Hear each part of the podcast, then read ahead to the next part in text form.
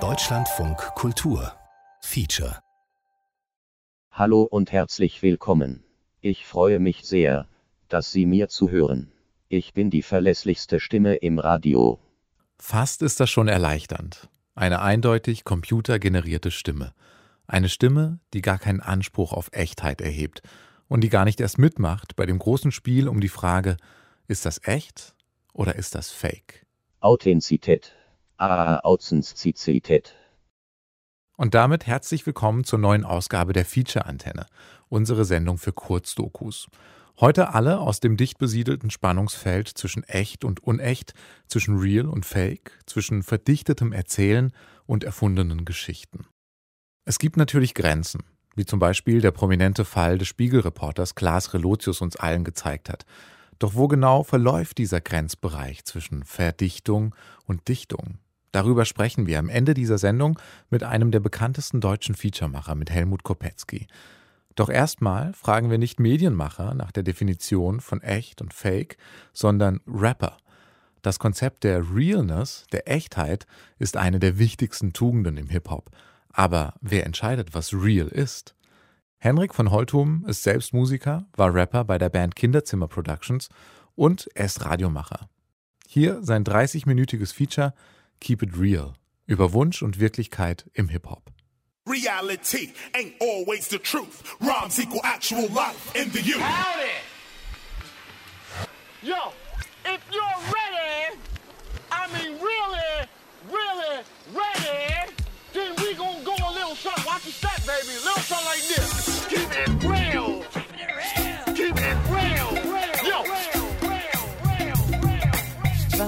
Ist denn real, wenn man es real keepen soll? Eigentlich ist es ein extrem komplexes Thema dafür, dass es nur dieses kleine Sätzchen ist. Das ist eine interessante Frage, die ich jetzt auch nie mit meinen Hip-Hop-Heads besprochen habe. Keep it real in, im Sinne von der Zulu Nation. Ist das das ursprüngliche Real? When people talk about, yo, man, you shot so and so, that's real, it's real, kid.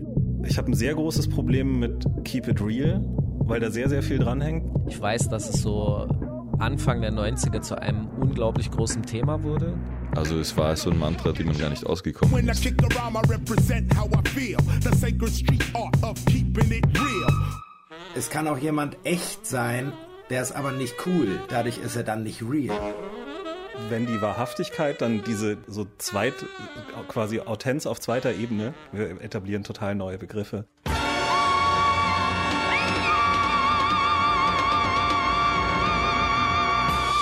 Wo fängt real an, wo hört es auf? Das ist die Frage. It goes a one, two, three, and Keep It Real. everybody out there ready? Über Wunsch und Wirklichkeit im Hip-Hop. Feature von Henrik von Holtum.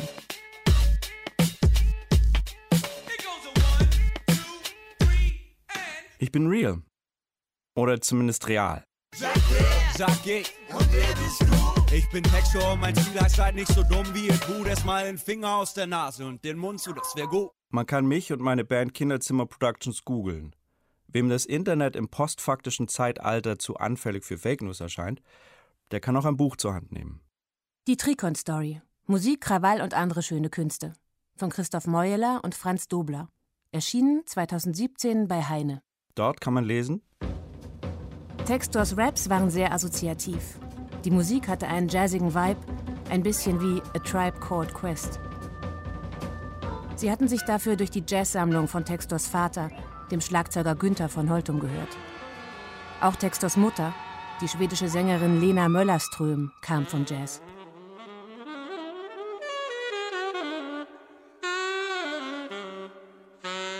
das ist übrigens meine Mutter.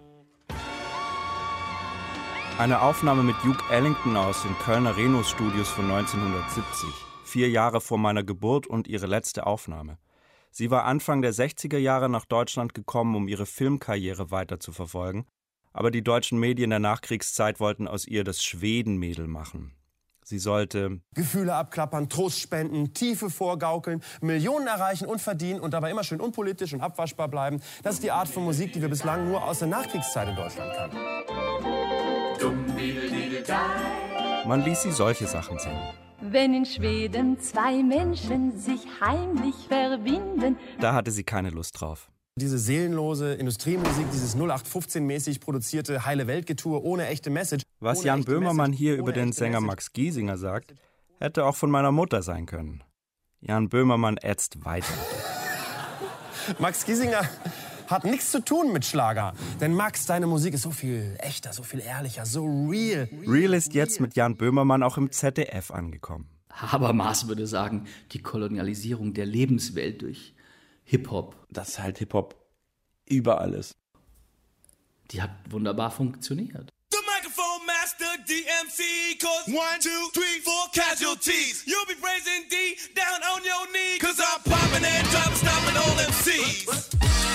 Wenn man sich Popkultur anguckt, war Popkultur immer Oberfläche erstmal.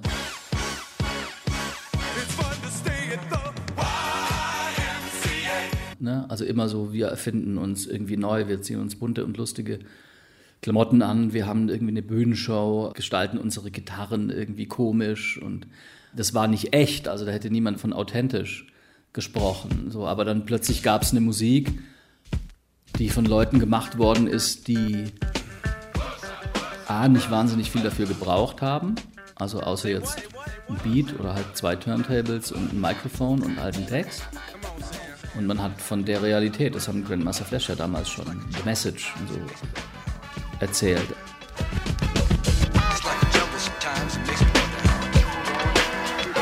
Struggle to live. Struggle to live. Struggle to survive. Struggle. Struggle. Struggle. Struggle. Dieses Erzählen vom Struggle, von der Härte des echten Lebens im New Yorker Ghetto war das eine. Es bildete einen starken Kontrast zu dem, was einem Mainstream-medial in den 80er Jahren gezeigt wurde. Aber das war nicht das, was mich am stärksten anzog. Rappen war neu. Sylvia Robinson, die Produzentin von Rappers Delight, versucht es dem Bassisten der Aufnahmesession so zu erklären. Ich habe diese Kids, die da wirklich schnell drauf sprechen. Besser kann ich es nicht beschreiben. Es war schwer zu beschreiben. Aber die Mittel waren ganz einfach und ein Hauptmedium war eben Text und viel Text. Es war so ein Gefühl. Ich bin eingestiegen wegen dem Vibe, weil ich die Ausdrucksform besonders ansprechend fand, wie man vielen Worten viel jonglieren kann, viel machen kann, viel ausdrücken kann. Das ist mein Ego-Booster, weil ich mein Ego-Booster wie ein Ego-Schwächesser, weil die Jungs, die hingehen, das sind eh nur Loser. Es war nicht so leicht zu verstehen. One, two, and my rhymes have been written not to be bitten. But as it seems, some suckers keep forgetting the rules about rapping. But that's alright, cause in the next five minutes I'ma have them all uptight. Es war ein Spiel und bitterer Ernst zugleich.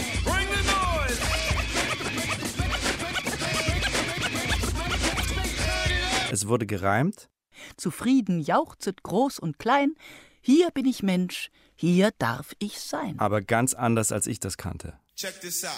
I was born son of Byford, brother of Al. Ben is my mama and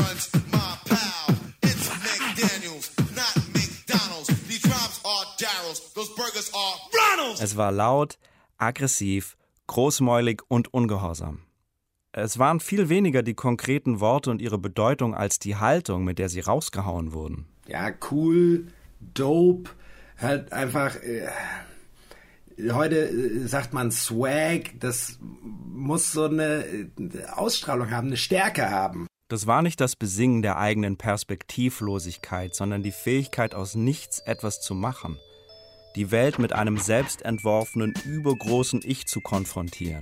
Zu behaupten, man sei das Krasseste, was die Welt je zu sehen bekommen würde.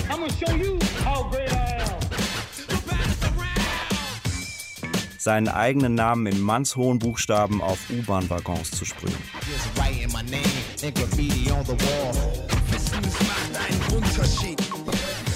Das war ja für mich auch das Reizvolle in den Anfangsjahren, keine Regeln zu akzeptieren, sondern sich seine eigenen zu machen.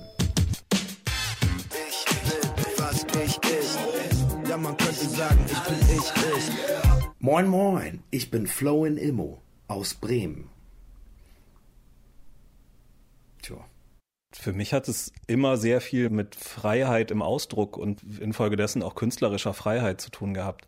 Nämlich, dass du in Form und Funktion und allem, was du machst, dich eines gewissen Grundkonstruktes bedienen kannst, aber worüber du dann erzählst und wie du das machst und wie es klingt und welche Samples du verwendest und so weiter, hat für mich immer völliger Freiheit zu unterliegen. Und wenn du halt Bock hast, in diesem Rahmen davon zu erzählen, dass du dir gestern 16 Bugattis gekauft hast, hey, mach das.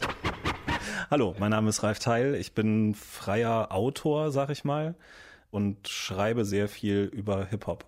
Abgesehen von dem starken Ich, das immer wieder betont wurde, konnte man aber auch eine Gemeinschaft spüren, die von etwas zusammengehalten wurde, das so tief in der Sache selbst lag, dass man anfangs noch nicht mal drüber reden musste. Jugendliche weltweit wollten sich damit verbinden. Es ist ein Wertesystem. Ich kann es auch als Glaubensgemeinschaft sehen. Für mich als sozusagen irgendwie privilegierte Menschen, der überhaupt die Freiheit hatte, sich dem zu widmen als Spiel, ist es auf jeden Fall auch ein, ein Spielraum. Hip-Hop war für viele deutlich mehr als Musik.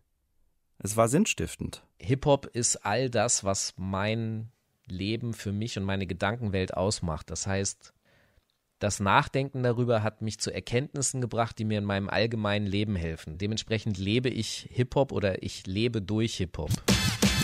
Ich bin Falk Schacht. Ich habe früher ein AKA gehabt, das hieß Hawkeye, habe alle Disziplinen des Hip-Hops durch und bin aber seit Jahr und Tag jetzt als Journalist, Autor und Historiker unterwegs. Kannst du dich erinnern, wann du das erste Mal Keep It Real gehört hast? Also den Satz an sich, wer dir den gesagt hat. Weißt du das? Ich weiß es nicht mehr. Ich weiß es auch nicht.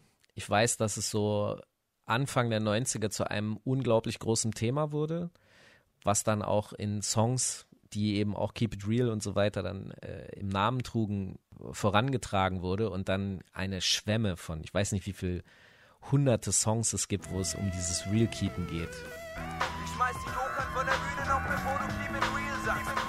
die große Realness-Debatte immer noch führen im Rap, das ist ja was, was einfach nur nervt.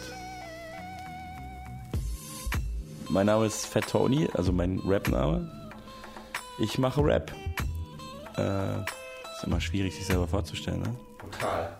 Aber du bist Profi. Yo, hier ist Fat Tony, das bin ich, das ist mein Name, ich mache Rapmusik. Die ist sehr gut, checkt sie aus. Siehst du? Das ganze Leben ist ein Teufelskreis. Und während du uns Bounty beißt, träumst du von der Meuterei. Ich will einfach nur ich selbst sein. Ideale sind wie Koks, ein Teil bleibt immer am Geldschein.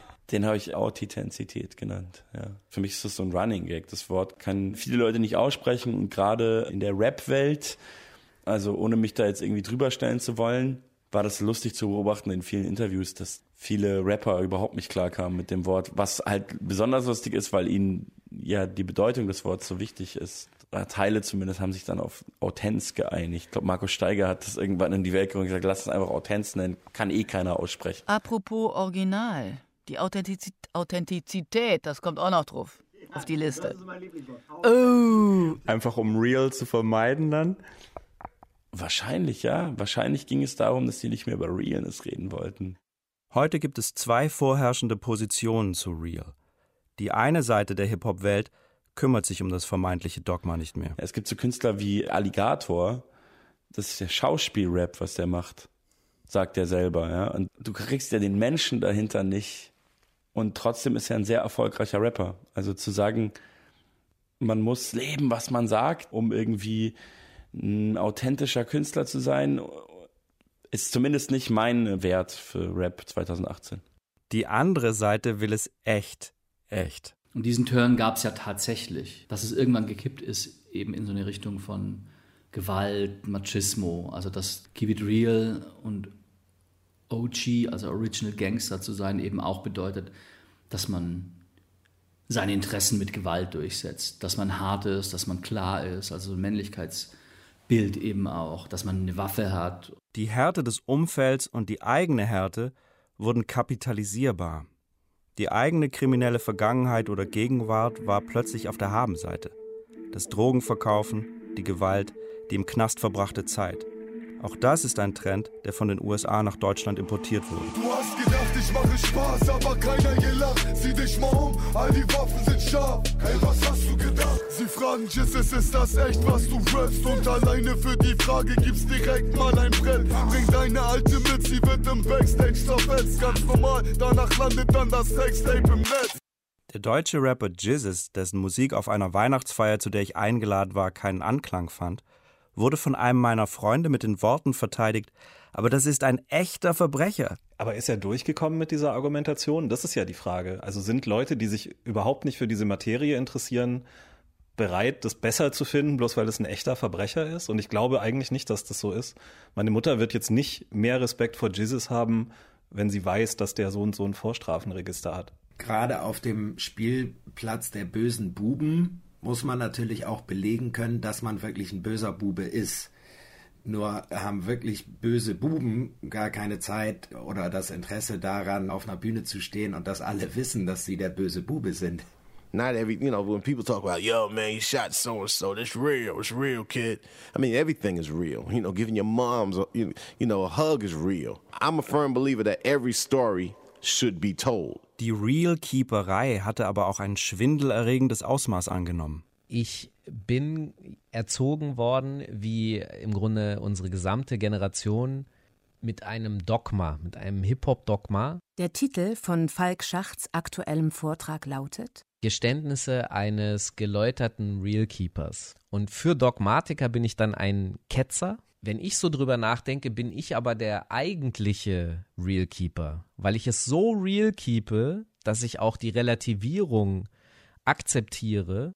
Wie konnte aus diesem unausgesprochenen Je ne sais quoi, dieser Verheißung von Freiheit und Abenteuer, ein quasi religiöses Dogma werden? Und wer hatte sich da angemaßt, als Erziehungsberechtigter aufzutreten? Ich habe da mal auch ein bisschen nachgeforscht, weil das auch Teil meines Vortrages ist. Und der erste Keep It Real Konflikt ist direkt in Rappers Delight, also dem allerersten Rap-Song, der auch gleich um die Welt gegangen ist, 1979 angelegt. Das ist der erste große Sündenfall. Die Sugar Hill Gang wurde von Sylvia Robinson, der Produzentin von Rappers Delight, quasi als die erste Hip-Hop-Boy-Band zusammengecastet. Ja.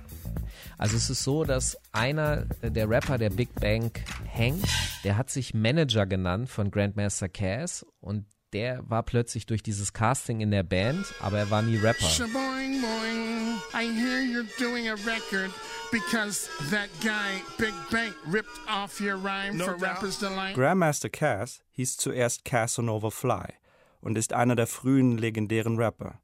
Er versorgte seinen Manager Big Bang Hank natürlich mit seiner Musik. Der hat aus Fun beim Pizzabacken, sein Hauptjob war Pizzabacken, hat er das mitgerappt, wurde dabei eben entdeckt. Sylvia Robinson hörte Big Bang Hank bei Crispy Crust Pizza in New Jersey und bat ihn raus zu ihrem Auto und sagte, er solle weiter rappen.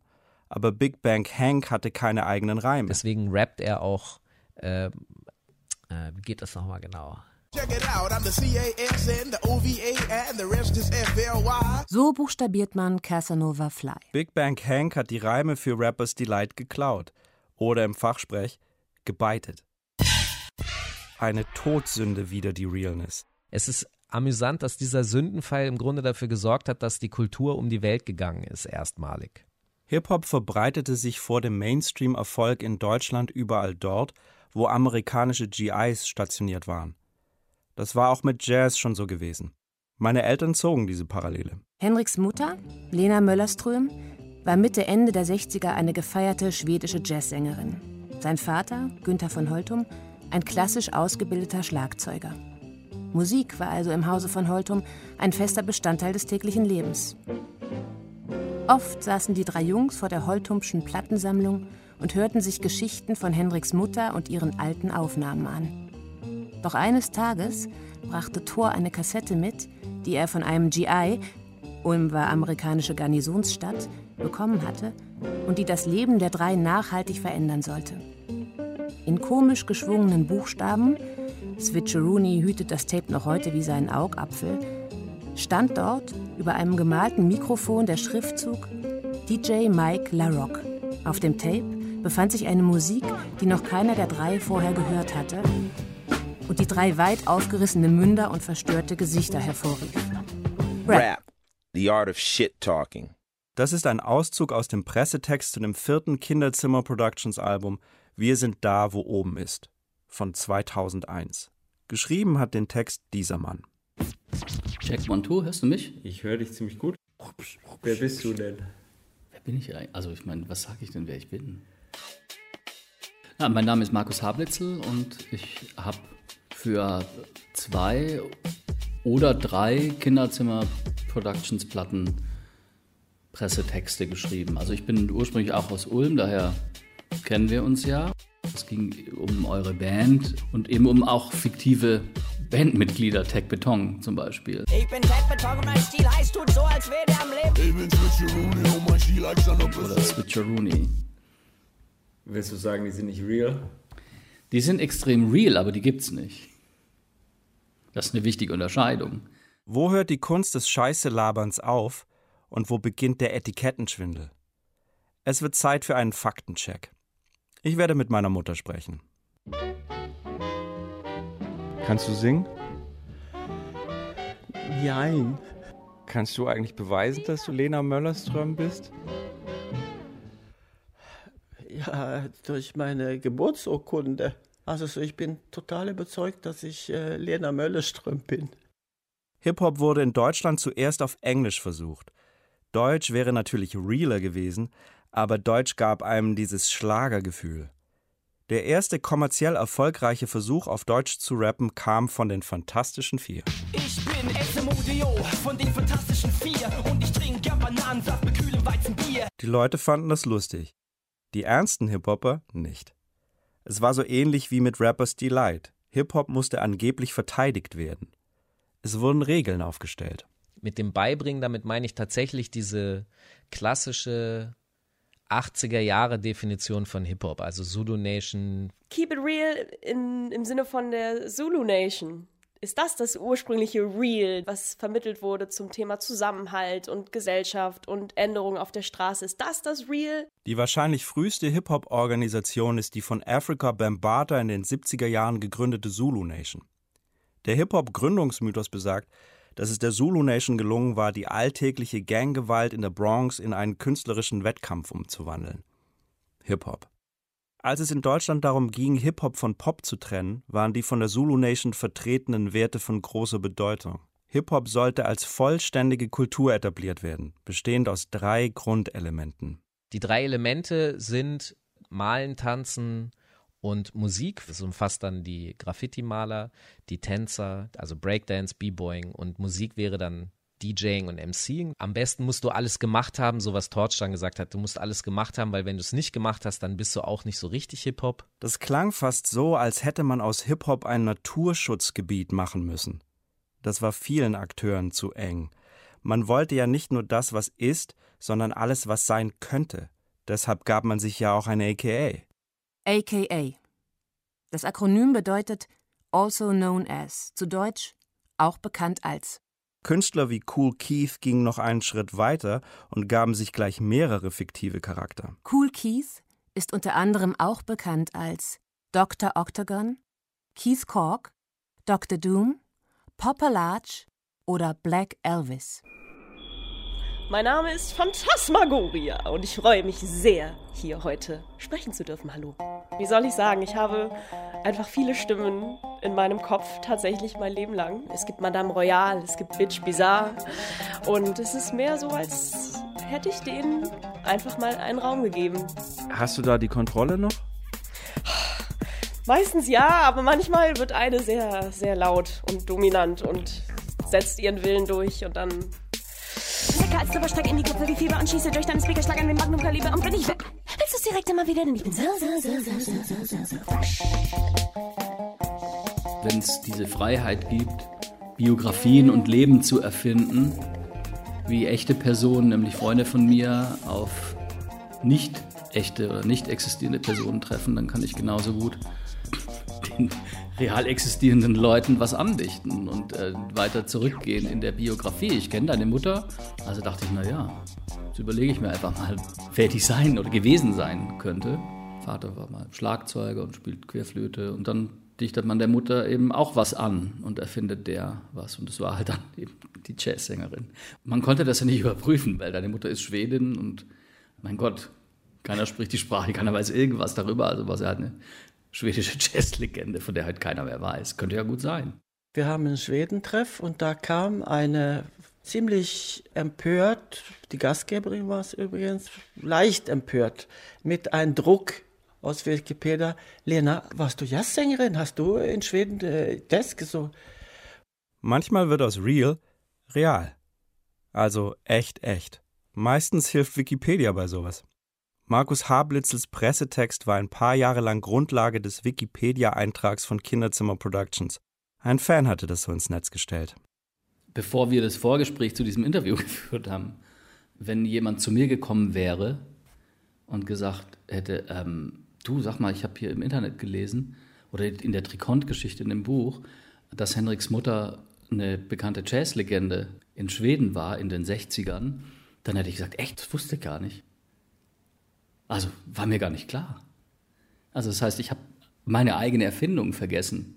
Also ganz im Ernst. Ich hätte dann gesagt so, wow, das erklärt einiges oder sowas. Also nehmen wir mal an, ich komme zu posthumem Ruhm, so, und in 200 Jahren sind die Leute der Meinung, dass das das Beste war, was das ausgehende 20. Jahrhundert hervorgebracht hat. Und sie ziehen die Quellen raus und schreiben dich in die Geschichtsbücher. Wie wäre das dann? Ja, warum nicht? Ja, warum nicht? Es gibt so viele Geschichten, die irgendwo entstehen und irgendwie äh, eine gewisse Relevanz hat das ja. Nicht indem ich da rumgesungen hätte, aber irgendwo ist es ja auch eine nette Geschichte, die der Lauf der Dinge ja überhaupt nicht ändern würde. Also es ist niemand damit geschädigt, es ist nicht, das ist irgendwo, ja. Durch Hip-Hop, durch diese Art von Sprechgesang konnte man wahnsinnig viel einfach lernen über diese Zeit, über diese Musik, über diese Leute, über die Orte, das ist jetzt ein total doofer Vergleich. Es ist nicht gleich die Ilias, aber es ist ein Gesang über eine bestimmte Zeit. Ne? Also, und dann eben, wie gesagt, auch noch gereimt. Und ob diese Geschichten, das vielleicht zum Abschluss und um den Kreis zu kriegen, ob diese Typen alle wirklich existiert haben, ob es diese Situation gab oder nicht, das ist erstmal zweitrangig, finde ich. Also ob die echt waren. Ne? Es ist so eine Typologie von Leuten, die von da sind und von Sachen, die da hätten passieren können. Und das das ist real auf eine, auf eine Art. Keep it real. Über Wunsch und Wirklichkeit im Hip-Hop. Feature von Henrik von Holtum. Mit Phantasmagoria, Fat Tony, Floin Immo, Markus Hablitzel, Philipp A. Kaiser, Lena Möllerström, Falk Schach, Ralf Teil und Stefan Trischler. Es sprachen Leonie Brandis und der Autor. Ton Peter Awa und Benjamin Ino. Assistenz Sarah Krüger. Regie Henrik von Holtum. Redaktion Mareike Mage. Irgendjemand noch Fragen? Eine Produktion des Rundfunk Berlin-Brandenburg 2019. Henrik von Holtum zeigt, wie einfach und wie überzeugend man seine eigene Biografie umdichten kann. Immerhin hat er seine Dichtung nun enttarnt. Andere Menschen haben sich so sehr daran gewöhnt, ihre eigene Biografie zu erfinden, dass ihre falsche Identität langsam ein Eigenleben entwickelt. Der amerikanische Radiomacher Ira Glass hat für die Sendung This American Life zwei Männer porträtiert, die sich ihre eigene Lebensgeschichte jahrelang zurechtgebogen haben. Joel hat aus dem Wunsch heraus, was Besonderes zu sein, im College behauptet, er sei strengster Vegetarier. Seine Burger konnte er jahrelang nur noch heimlich im Nachbarort essen. Und Sean, tief verwurzelter US-Amerikaner, hat sich in seiner Jugend so sehr in den britischen Akzent verliebt, dass er einfach beschlossen hat, seine Familie kommt aus England. Zwei Geschichten über den Umgang mit Wunschbiografien. Hoaxing Yourself, sich selbst veräppeln, so heißt die Sendung. Wir hören die Episode The Sun Never Sets on the Moosewood Restaurant von Ira Glass ursprünglich gelaufen beim Radiosender WBEZ Chicago in der Sendung This American Life. This is the story of two young people who, for a period in their lives, in their search to figure out who they were, pretended to be people who they were not. We'll hear from Sean Cole and Joe Lovell, starting with Sean.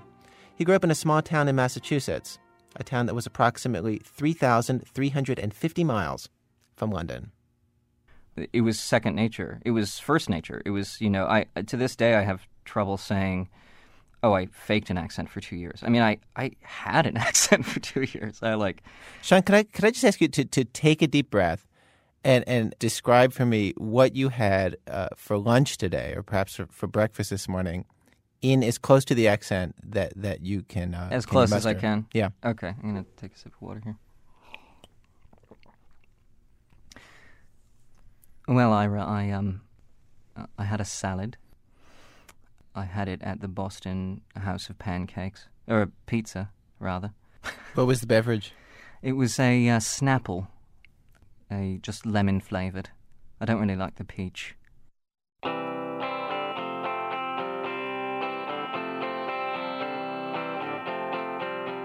Joe Lovell's story began when he left the working class town where he grew up, in upstate New York. His parents owned a liquor store in a small town. He was the first member of his family to go to college, and it was an especially big deal because he got into an Ivy League school, Cornell. It was one of those um, those first days of uh, of college, you know, when you spend a lot of time. Everybody kind of moves in hordes, and you spend a lot of time in each other's dorm rooms. Mm-hmm. And there was uh, there were about oh I don't know ten or eleven of us in this one guy's room, and we were uh, just like sitting around eating pizza and talking, and people were talking about what their um, you know where they were from and what their what their parents did and stuff like that. And um, there was one guy whose dad was a doctor for um, for the Knicks. There was another guy whose uh, who, whose father was an uh, elected representative from from New York State, and um, and then this other guy whose father was on the World Court, literally was a, was a member of the World Court. Oh my! And uh, so so it suddenly seemed like this incredibly sort of impressive group to me, and they seemed like just sort of worldly in ways that you know that was just beyond my wildest imagination, and and you know worldly beyond you know what I am now, frankly. Um, and I remember sort of sitting there at the time thinking, "Oh my God, I'm so out of my league here." And then, um, completely un, unplanned, I suddenly said, um, you know, as, as a slice of pizza was passed to me, this sort of pizza with sausage on top of it, I said, ah, you know, I, I, I can't take that because um, uh, my parents are vegetarians. And um, and the, everybody in the room kind of sort of turned and looked at me because it wasn't even as, as if I said, well, you know, I'm a vegetarian, but I said, you know, my parents are vegetarians. And there's a sort of puzzled look on everybody in the play in the, in the, in the room, and I said, well, you know, and I am too. I, you know, I've never eaten meat. And I'm not entirely well. I mean, I, I have some ideas now about why I said that, but at the time, I had no idea what I was saying. It was like, you know, suddenly I'd become possessed, and and I had to think of something to say about myself that seemed interesting, and um, and vegetarianism was the um, was the thing that I chose.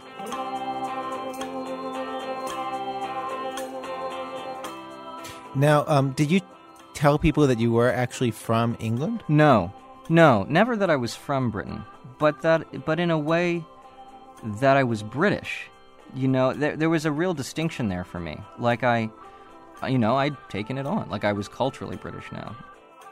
Well, I think what it was is, um, I, I mean, I think I did some some sort of calculus that took like a nanosecond in my head, and I thought, you know, I can't actually lie about what my parents do, but I think the connections that I was making were um, were this: that somehow, like, because I was from this town in the sticks, if my folks were vegetarians, then the whole history that that suggested was that they were sort of these, um, you know, these kind of leftist uh, academic radicals who had sort of dropped out of society and gone back to the land, and I was living in this bumpkin town in upstate New York, and um, and you know, my, my you know, my folks were living some sort of life that was driven by their their political philosophy rather than you know, I was just a guy who grew up in in upstate New York. You know, I did the old kid thing of like wishing that my real British parents would come and tell me I was adopted and take me back to London. So I'm sitting there in the room, and all these guys are looking at me, and they're like, "Dude, you know, then you know, what do you eat?" And suddenly I realized, I, I realized in that moment how little I knew about vegetarianism, and I and I, and I kind of I tried to be real sort of vague about it. You know, we eat salads and and lentils. I remember sort of saying lentils a lot. You know, and, and there was a gap, certainly, in my education. because like I would be using you know words that Americans just don't use. You know, I would instead of saying drugstore, I would say chemist, or you know, uh, I would try my best to remember to say, you know, bonnet instead of hood, or boot instead of trunk, but I often couldn't. On the meal plan, I, I ended up eating a lot of big piles of iceberg lettuce and, chi- and chickpeas. And and during that time, uh, would you find yourself sneaking to go to get meat somewhere? Yeah, definitely. Um, at first, I would go really far from campus in order to in order to have like a um, like a BLT. There was this uh, there's this diner downtown in Ithaca, and uh, it was uh, you know it, it felt incredibly illicit. I'd be sitting there and I'd have um, some reading material or something with me, and I'd be the lonely guy in in, in my booth. Um, and uh, and I would order the BLT, and I would sort of watch it, kind of coming from across the room, you know, with its um, toothpick in the top of it, and uh, a side of French fries with this meat gravy on top, and um, and it would just, you know, when it landed on the table, it would just seem like this incredibly, you know, sort of wonderful moment, you know, when you're doing something just just totally unlike what anybody would expect of you. I was nobody. You know, I mean, I was, I I was living in a re- extremely small kind of rural town in the middle of nowhere. It was it was I guess in a way like this was my way of traveling, and you know, in a way, and of being somebody, and sort of of achieving an identity, um, which I, I guess I didn't feel like I had. Like I didn't feel like I I am just sort of reali- realizing this now, but I, I guess I, I, didn't feel as though uh, uh, I had anything that made me up.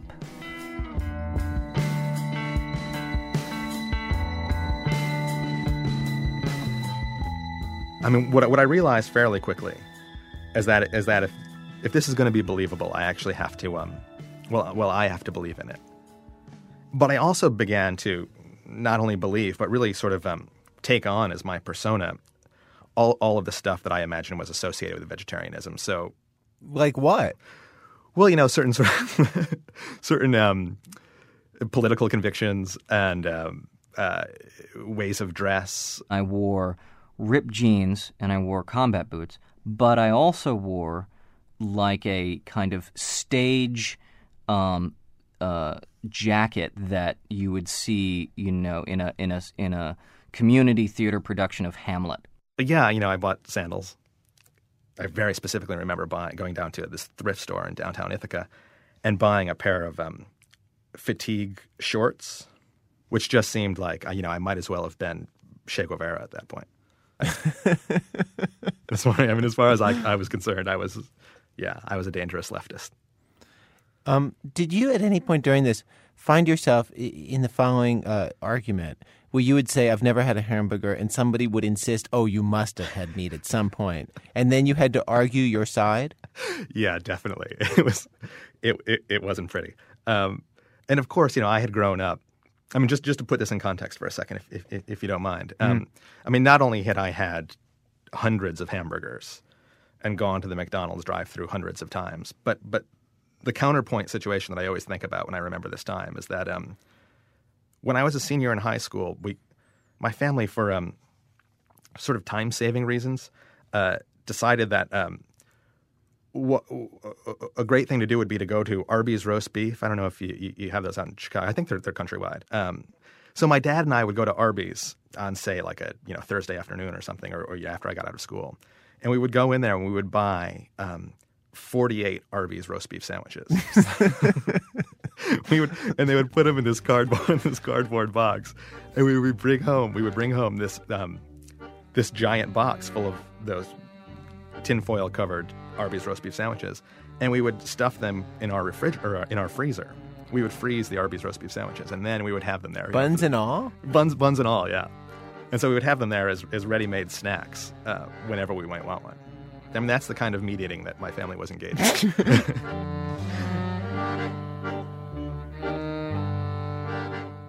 the other thing was that I had these run-ins with um, with doubting my British identity, like oh really? Yeah, as though it were slipping away.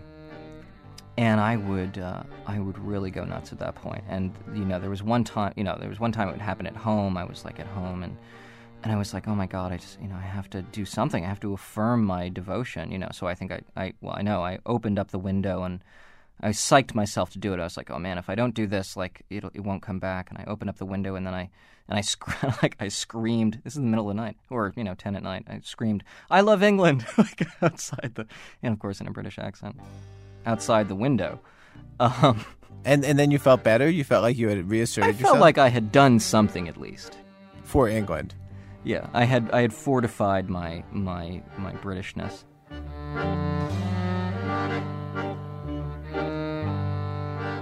I would find myself in these um, in these conversations where people were saying, you know, you've never had a McDonald's hamburger. What kind of American, 18 year old American, has never had a hamburger from McDonald's? Quite a legitimate question, I would add. Eh, absolutely, absolutely. And I would say, yeah, you know, I've just never had one. They scare me, and I would sort of like talk about the ways, you know, and I would make up these stories about how I'd come close a couple of times, how my friend, a friend of mine in high school, had bought me a Big Mac, and there I was sitting on the front seat of his car, and I almost ate it, and then couldn't bring myself to do it. And so, yeah, there was all the sort of drama that I um, you know, that I lied about.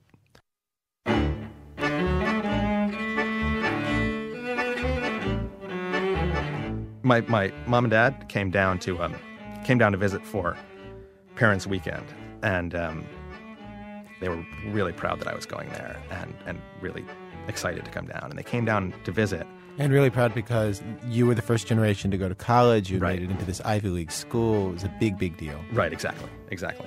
And so they drove down from Camillus, um, which is about you know an hour and between an hour and an hour and a half. They came down, and um, you know in that week leading up to Parents Weekend, everybody's talking about their parents coming, and everybody's making reservations at restaurants, you know where to eat on Saturday night, and everybody's sort of planning on taking their parents to the football game on you know Saturday during the day. And it suddenly occurred to me, this real sort of panic set in that. Um, you know that, that that my parents would come down and we would go to a football game and my dad would buy a hot dog and um, you know and somebody like across the field would see Mr. Lovell eating a hot dog and you know and then of course the cat would be out of the bag.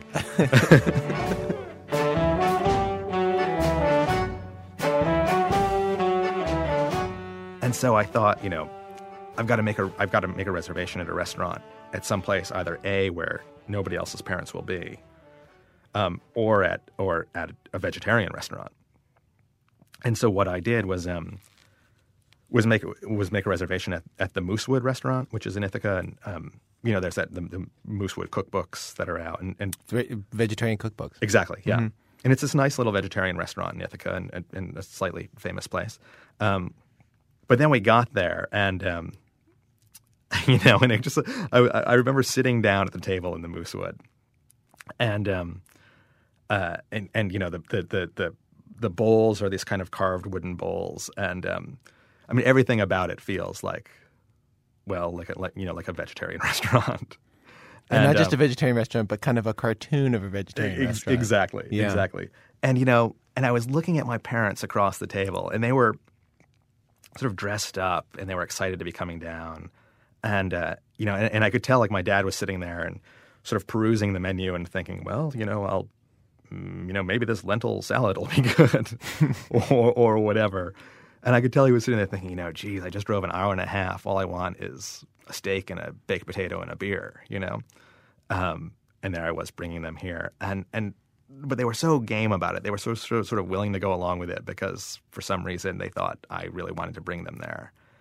And I just thought, geez, you know, these parent, these these these these people, my my, my parents, um, you know, have really like given up a lot for me to, to come there. I mean, financially, uh, they were really stretching themselves, and we were taking out all sorts of loans. You know, all those all of those things that that people do in order to go to college. Yeah. And you know, they never complained once about doing it.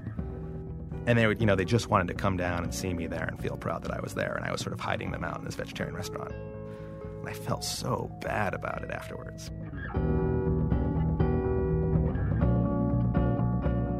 And they never once complained. And they went home, and I imagine they, I, I sort of imagine them, you know, stopping at a Hardee's just outside of Ithaca and get- get- getting a burger as soon as they say goodbye.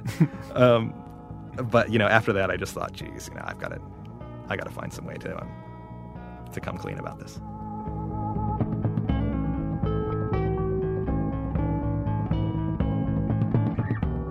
I mean, is it okay if your child decides to express himself in an alternate personality for a period of two years?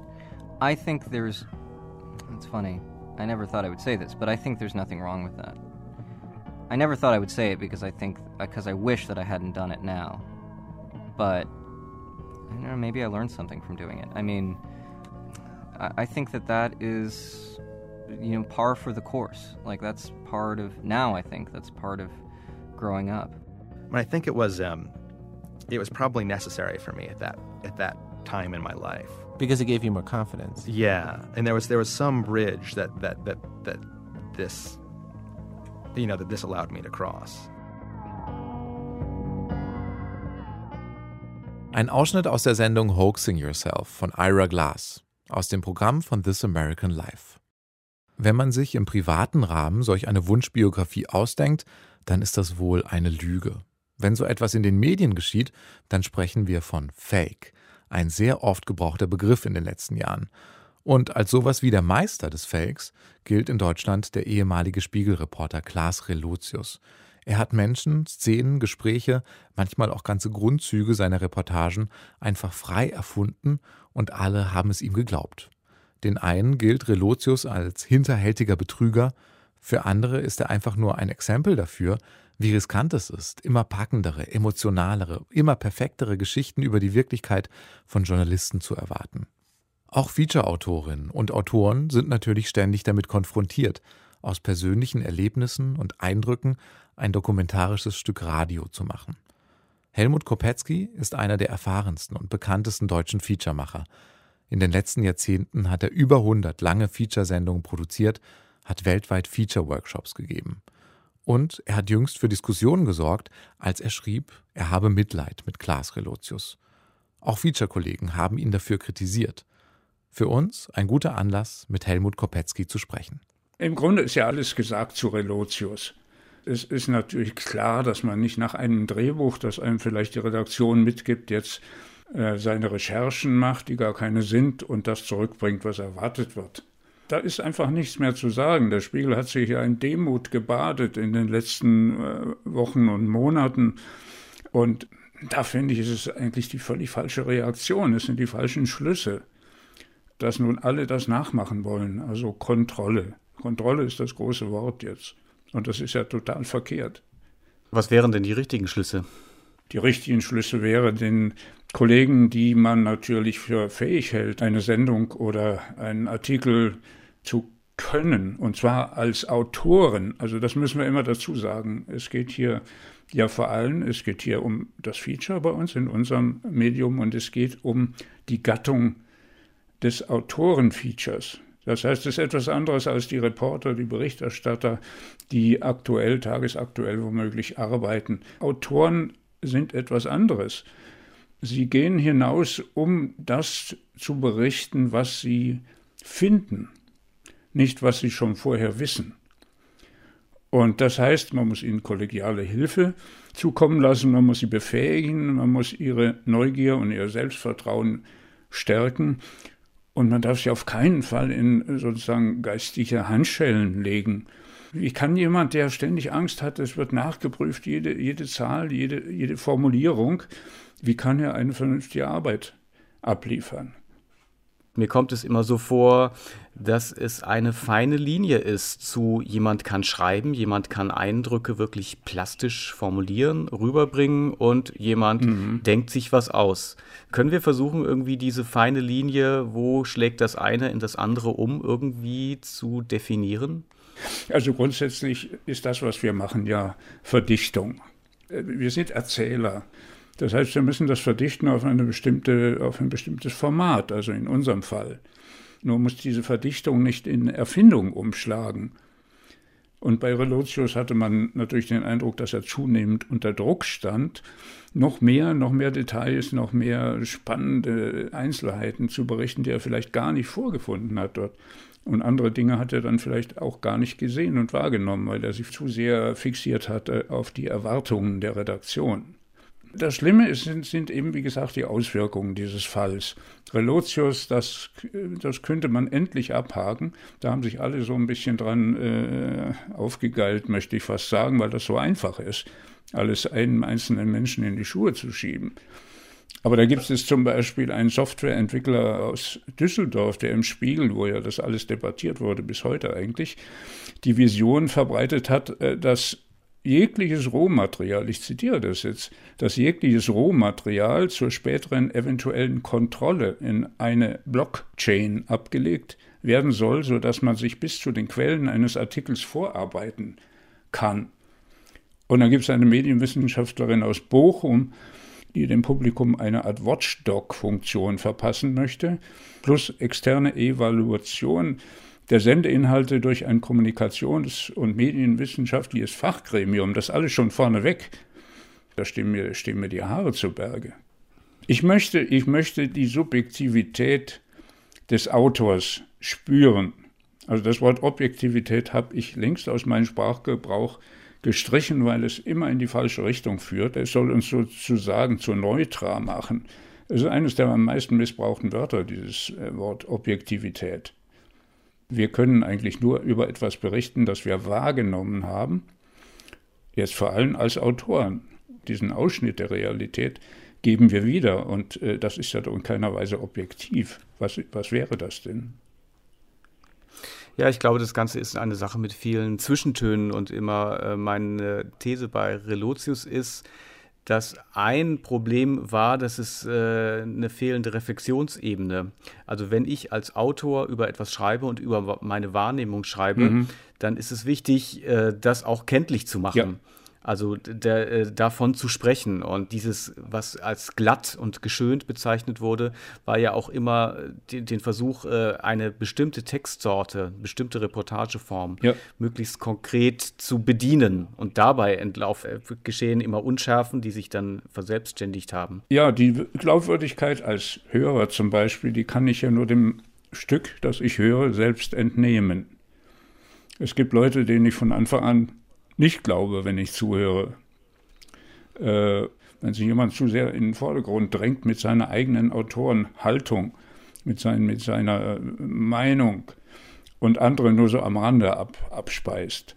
Ich meine, das muss schon äh, so sein, dass wir auch andere und gegenteilige Meinungen hier wahrnehmen, aber wir können uns dazu verhalten.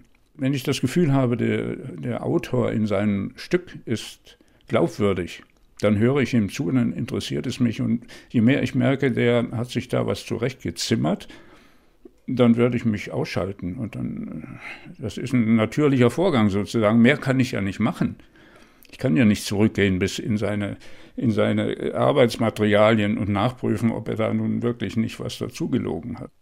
Jetzt ist der äh, Fall Relotius ja selber eine Wahnsinnsgeschichte. Ja. Man hat ja auch davon gesprochen, das dass da ein junger Mensch die beste von allen, dass da ein junger Mensch geopfert wird. Also es gab ja durchaus auch äh, verschiedene Stimmen.